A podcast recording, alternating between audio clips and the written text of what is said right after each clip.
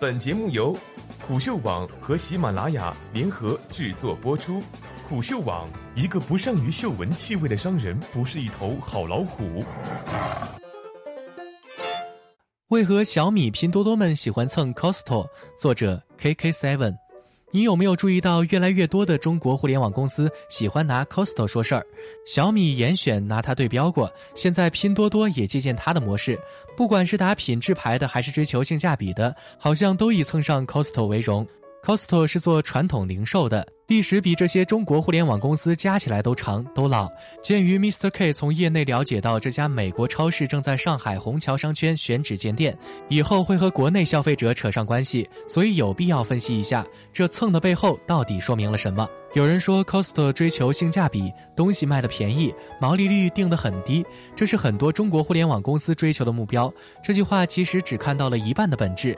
要说便宜，Costco 肯定比 Whole Foods 便宜，但比沃尔玛贵。如果这家超市选品矿泉水，它进货可能不会选农夫山泉，而是依云之类，因为它瞄准的是美国中产，定位不是平价十元店。Costco 能把那些有逼格的商品卖得比同行便宜，那本质的另一半是什么？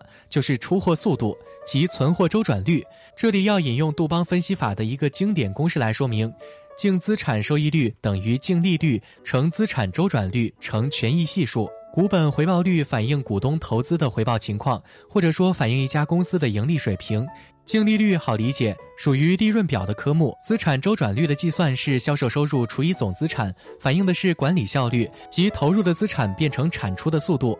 而权益乘数可以理解为一个杠杆即负债率。企业通过贷款或借款能够扩大投入规模，进而增加收益率，但也背负了债务风险。这个公式具体到超市企业的盈利能力分析，可以替换成毛利率乘存货周转率。也就是说，如果你追求的是薄利多销，大多数超市的选择，那毛利率低的同时，就要追求高存货周转率。这是线下销售万变不离其宗。超市的存货是什么？就是向品牌商进一些商品吗？如果极端设想一下，同样一批货一周卖完跟半年卖完相比，前者相当于让超市扮演了一个中转站的角色，进来的货马上就能出；而后者相当于一个展示台或者仓库，那肯定是前者更赚钱。这正是 Costco 的精髓。存货周转率的计算是用销售成本除期初存货与期末存货的平均值。我拿 Costco 近三年的年报算了一下，二零一七年、二零一六年。二零一五年总销售成本分别是一千一百一十八点八亿美元、一千零一十九亿美元、一千零一十点七亿美元，对应的平均存货分别是九十四亿美元、八十九点四亿美元、八十六点八亿美元。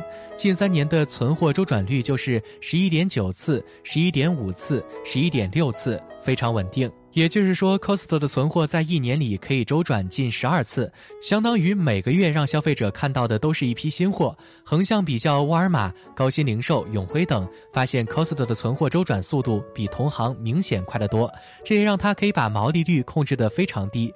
近五年毛利率平均值为百分之十一点零一，低于同行。再深入分析，Costco 低毛利率高周转率的模式赚到钱了吗？没有，而且还倒贴钱。它几乎是完全靠会员费赚钱。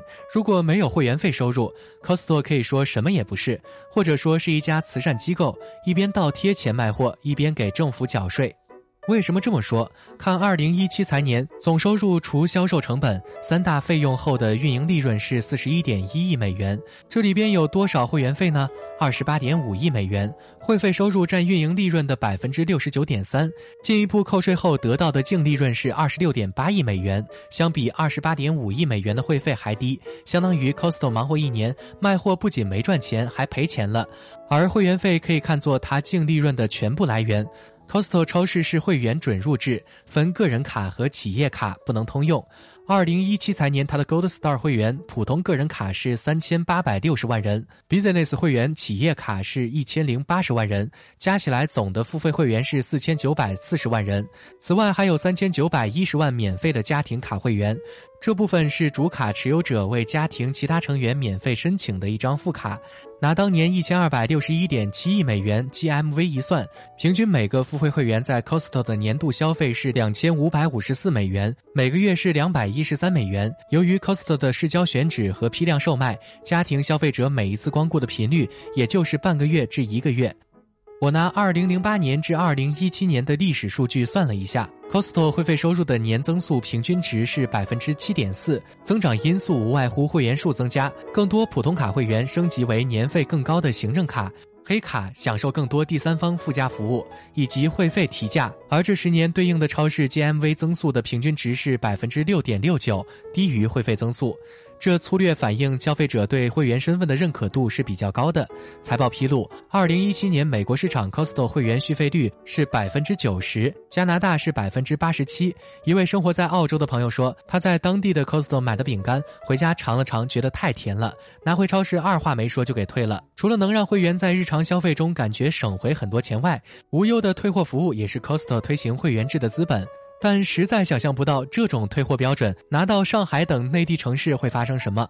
如果换个角度看，消费者在 Costco 感觉很爽，那谁会不爽呢？Costco 凭借每个单品的大出货量，可以享有很强的话语权，向品牌商压价是一定的，不然控制毛利率就无从说起。这样部分品牌商应该是不爽的，但看在出货量的份上，可能就忍了。另外，英语系国家喜欢这套消费模式，放在欧洲能同样受追捧吗？这是我疑问的地方。因为 Costco 的 SKU 大概在四千个上下，与盒马类似，比 Seven Eleven 多不了多少。这意味着同类商品可能只会选两种或三种，相当于消费者面对的是 Costco 替你选择好的品牌。与杂货铺相比，它必定是更标准化的、更省脑子、不用费事做决策的。美国人接受这一套，欧洲人却未必接受。星巴克是标准化的代表，它能在英语系国家以及发展中国家风靡，但意大利等南欧国家根本不待见它。